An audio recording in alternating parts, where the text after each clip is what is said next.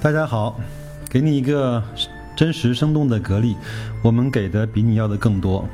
今天呢，我们摒弃那些枯燥的数字，我们来介绍一些，介绍一下格力的黑科技。呃，那从什么说起呢？从九月一号啊，格力在德国柏林的国际电子消费展，就是 IFA 上面，那发布了一个它的叫局域能源互联网系统，叫 GIEMS。呃，不是那个快递啊，EMS 啊，是局域能源互联网系统全面管理系统。这个系统呢，其实我看完之后，我觉得它并不新鲜，但是呢，由格力来发布呢是非常合适的。那我们来，呃，抽丝剥茧吧，把它给剖析开来。我们都知道呢，嗯，能源这个东西呢，谁得能源，那谁得天下。为什么我这么说呢？那我们来看一下两千一六年，呃，财富杂志公布的世界五百强前十位的排名。第一位呢是沃尔玛，这个是一个老牌的零售公司，呃，没什么好说的。从第二位开始，请大家听清楚了。第二位是我们中国的国家电网，第三位呢是我们中国的中国石油，第四位呢是中国石化。第五位呢是荷兰皇家壳牌石油，第六位呢是美国的埃克森美孚，第七位呢是德国的大众，第八位是丰田，第九位是苹果，第十位是英国石油公司 BP。发现什么了吗？在前十位里面，除了那些做消费产品做得非常大的，像苹果、丰田、大众、沃尔玛，其余的无一例外，全部是能源公司。不是搞油的，就是搞气的，要么就是搞电的，所以说，得能源者得天下。呃，我并不是说格力要去做天然气，要去做石油，要去做电啊，但是他是想做这些东西的整合的人。为什么我今天专门把这个拿出来讲呢？因为格力的主业是空调，我们都知道它除了空调之外还有小家电，那它还有手机，还有机器人，还有智能装备，还有不拉不拉很多气泡线、电机，对吗？压缩机。但是呢，那个呢都是，嗯，都是以十亿为单位、百亿为单位，最多是以千亿为单位的市场。但是呢，我想说，在储能这个市场上，在能源互联网的这种分布管理的市场上，有可能格力将面临的是一个万亿的市场。那我们首先来看一看这套系统是什么意思。嗯，它主要呢有几个东西组成。呃，它有一个它的控制中心啊，就是它的转换中心吧。那我们先把它定义为叫转换中心，好吗？另外呢，它还应该有一个呃太阳能的系统，就是光伏吧。这样，我我们把它想象成一个房子，那在这个房子的房顶上呢，是布满了太阳能的晶片。有人说这个晶片好难看呐，哎，大家伙知道吗？呃，已经呃面试了，就是很多公司已经面试了这种太阳能的瓦片、太阳能的墙砖、呃太阳能的屋顶。有很多种不同的规格颜色，如果各位再有兴趣的话，可以打开美国的特斯拉的官方网站，它的上面有四个类别，一个是 Model S，一个是 Model X，一个是 Model E，第四个叫 Energy 能源，它那个上面就有太阳能的瓦片，太阳能的屋顶。中国也有很多这样的企业在做这样的产品。前面有新闻说，在河北还是山东的某一个农户已经成功的在自己的房顶上装上了太阳能的瓦片。好，那他屋里面放了一个转换的系统，就是他他这个 IEMS。那房顶上呢装的是太阳能的瓦片。好，在在房间里或者在转换系统的某一个地方呢，会放一个储能的锂电池的盒子，啊，我们也知道特斯拉除了汽车之外，它还卖它自己的 Power Walk 或者是 Power Pack，就是一个家庭的储能系统。那我们把它叫叫做电池电池仓吧，储能系统吧。那另外呢，还有一条线是接入到整个国家电网的。大概就是这四样东西啊。然后，呃，屋里面有个转换器，房顶上有太阳能，转换器旁边有一个可以充电的巨型的充电宝啊，我们叫它家庭储能吧。还有呢，有一条线可以接入电网。那非常有趣的是呢，我们来看一看这些东西啊，它是怎么在呃配合产生呃更好的效率的。我们先来看一看，在晴天的模式下，那晴天呢就是万里无云，那阳光非常的充足，那光伏的太阳能的屋顶呢接收了充分的太阳的光线，把它转化为电能，那做三件事情。第一呢就是光伏发电可以满足家庭的平时的用电的需求。好，如果还有更多的余电呢，这个时候可以上传给电网，变成你的收益。如果上传给电网还有余呢，你就可以先把你家里面的光伏的储能那个巨大的充电宝把它充满，这就是在晴天模式下。那那在阴天模式下呢？那如果太阳不是那么的足呢？那那有一些阳光，那光伏呢可能这个转化率就不是很够。那这个时候呢，光伏呢就变成了一个辅助的供电的系统。那如果这个时候你的充电宝里有通过光伏充的免费的电，那它就在这个时候呢优先的调用你的充电宝里的储能储能设备里面的电给你家里面的电器使用。那如果这个时候充电宝用光了，没关系，电网呢就接上给你家里面的电器去使用。那这个呢是阴天的模式，那我们再来看一看晚上的模式。晚上的模式呢，就是说完全没有任何的太阳了，那所以说用光伏来供电就不可能了。那这个时候呢，更多的是用电网辅助供电，就是我我们一般用的我们的呃呃家里面的插头啊，这这些叫电网。我们也都知道，晚上呢，在电网呢有一个特征，它它就是分风时和谷时。那一般呢，在晚上都会是谷时，那电费呢会便宜。那这个时候呢，它这套转换的系统就会做两件事情：第一个呢是通过电网的电给到你家里的电器去供电；另外呢，还把那个谷时时段的电呢，帮你把你的充电宝充满。就是用最便宜的钱把你的充电宝给充满，这就是我们在晚上的模式。那它其实也是在帮你省钱的，对吗？那再来看一看，如果你家里面马上过国庆节出去玩了，春节出去玩了，那这套系统在干什么呢？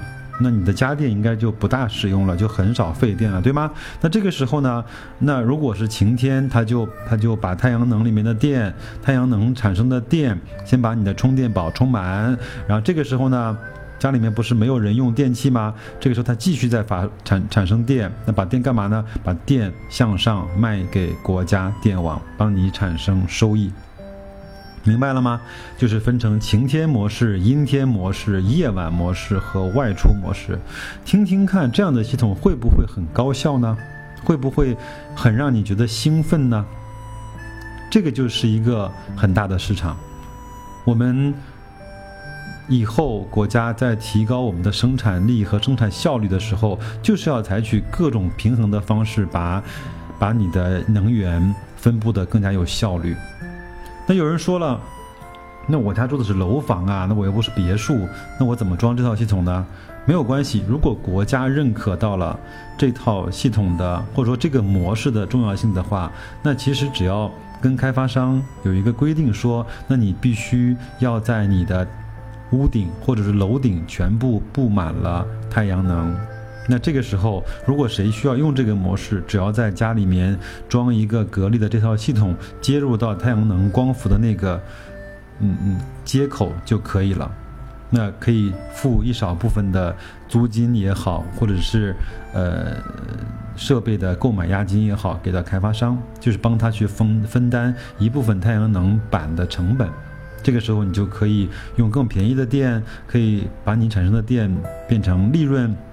那当然，我们说，呃，德国呢是全世界整个推行光伏最有力度的国家。这也是为什么格力能选择在德国的 IFA 展上推出这套系统的原因。那我们也都知道，以前无锡有个叫尚德的，就是做太阳能的，它的产品大量的是出口给德国，因为整个的欧元区跟德国都是有补贴的。呃，那我相信在那个方，在德国能够使用成熟，在德国能够受到首肯的话，那这个产品在国际上一定是有竞争力的。呃，这套系统其实也适合我们。呃，除了刚才我只举的是一个家庭的例子啊，其实我认为它其实更适合更多的场景的是在我们的公务机关，因为公务机关有个特点，就是白天有人，晚上没人，对吧？那白天是不是就可以用太阳能发电呢？那白天有人的时候，是不是就可以用这充电宝里面的电去供电呢？那晚上它没有人的时候，是不是就可以用整个你的？呃，电网的电去给充电宝充电呢，对吧？那如果在节假日不上班的时候，那是不是就可以把这些光伏的电卖给了国家呢？对吧？那还有一个地方呢，也非常适合。那当然，学校跟这个是一个道理啊。还有一个地方就是我们的商场，跟我们各种各样的 shopping mall，是吧？它晚上是非常火爆的，晚上用电量是非常非常的大的，白天反倒不大。那这个时候就可以采取了，呃，就是我们刚才讲的那个晚上的模式，嗯，用电给充电宝充电，光伏，白天先把充电宝充满，这样其实就是一个非常非常好的。呃，非常非常好的一个呃应用场景。那当然，我们还有呃更大规模用电量的，就是我们的呃厂啊，包括企业生产的车间，这其实都可以用。所以说，我是认为这个是一个非常非常大的市场。呃，我觉得万亿可能都不止。那这也是为什么董总董明珠那么的要把格力跟银龙撮合在一起的原因。因为银龙有它专门的技术，就是磷酸的这个电池的储能技术，嗯，它可以用非常快的速度把很大容量的电池给它充满，而且也很安全啊，不爆炸、不起火、不燃烧，这个是安全在这个上面是非常非常有效的。所以说我我不认为说银龙在汽车上面一定会有很大的发展。那但是我一定认为，如果储能这个项目做好的话，它一定是一个非常可期待的生意跟市场。那我相信它它的估值，如果在这块上面得到了应用的话，会非常非常的值钱。嗯。我们可以看一下特斯拉那套系统，它其实跟这套系统的原理是一样的，只不过呢，它走了两条路径。为什么呢？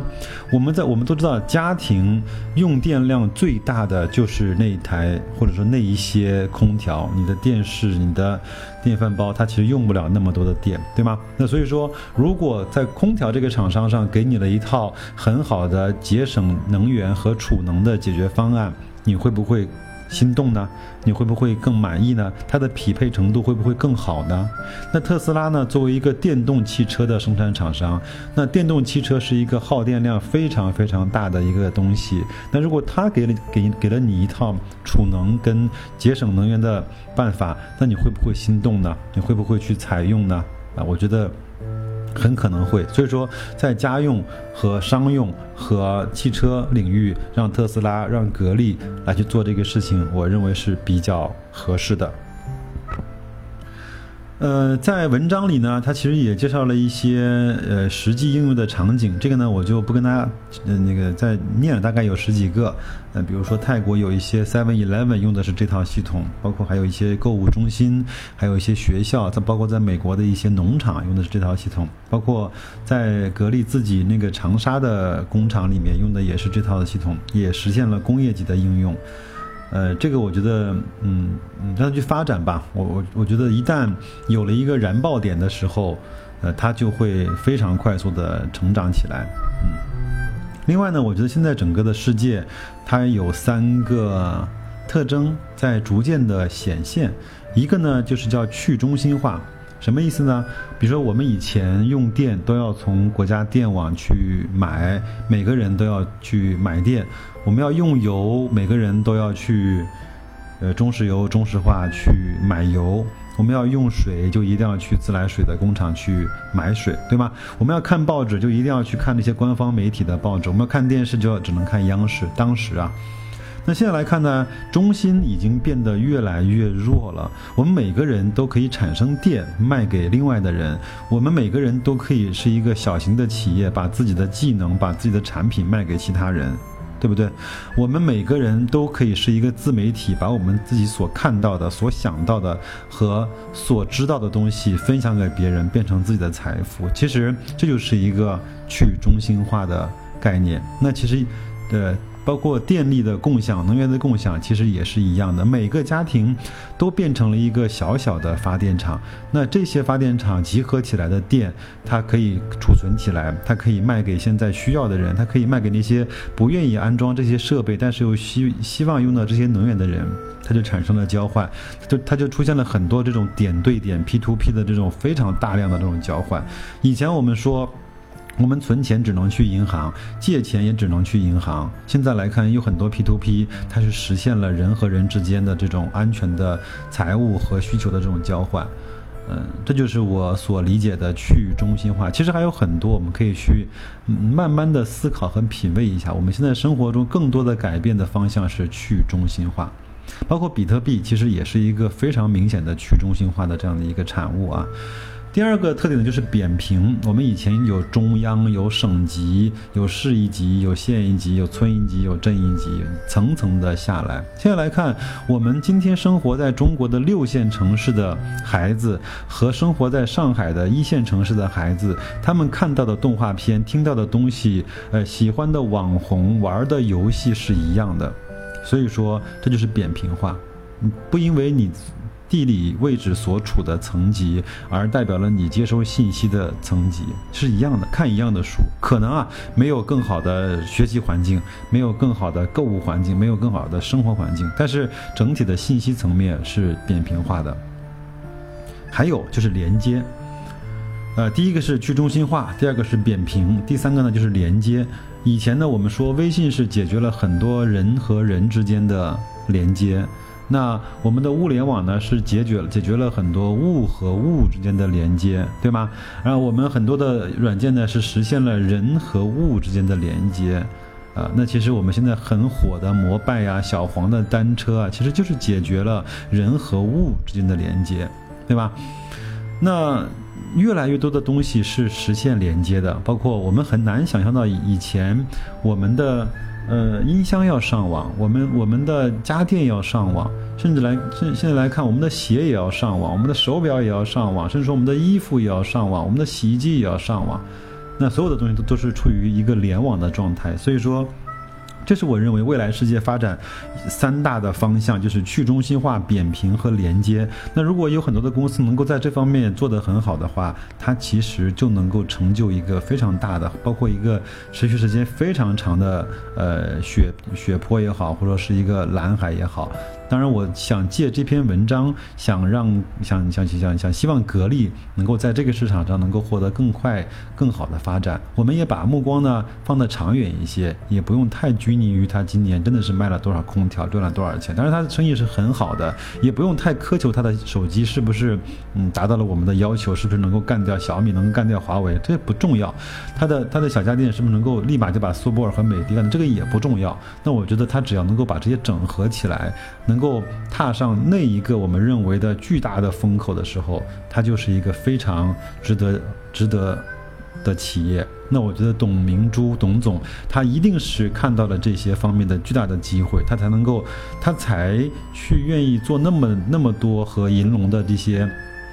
理不清、剪还不断的这样的事情，而让自己的名声哪怕是受到一些影响，都愿意去做这样的事情，倾其所有，把自己所有的十几亿的家产压上去，也要跟银龙产生关系这样的事情。那我觉得他应该是有大智慧的，嗯，他的嘴巴很大，但是他的智慧也很大。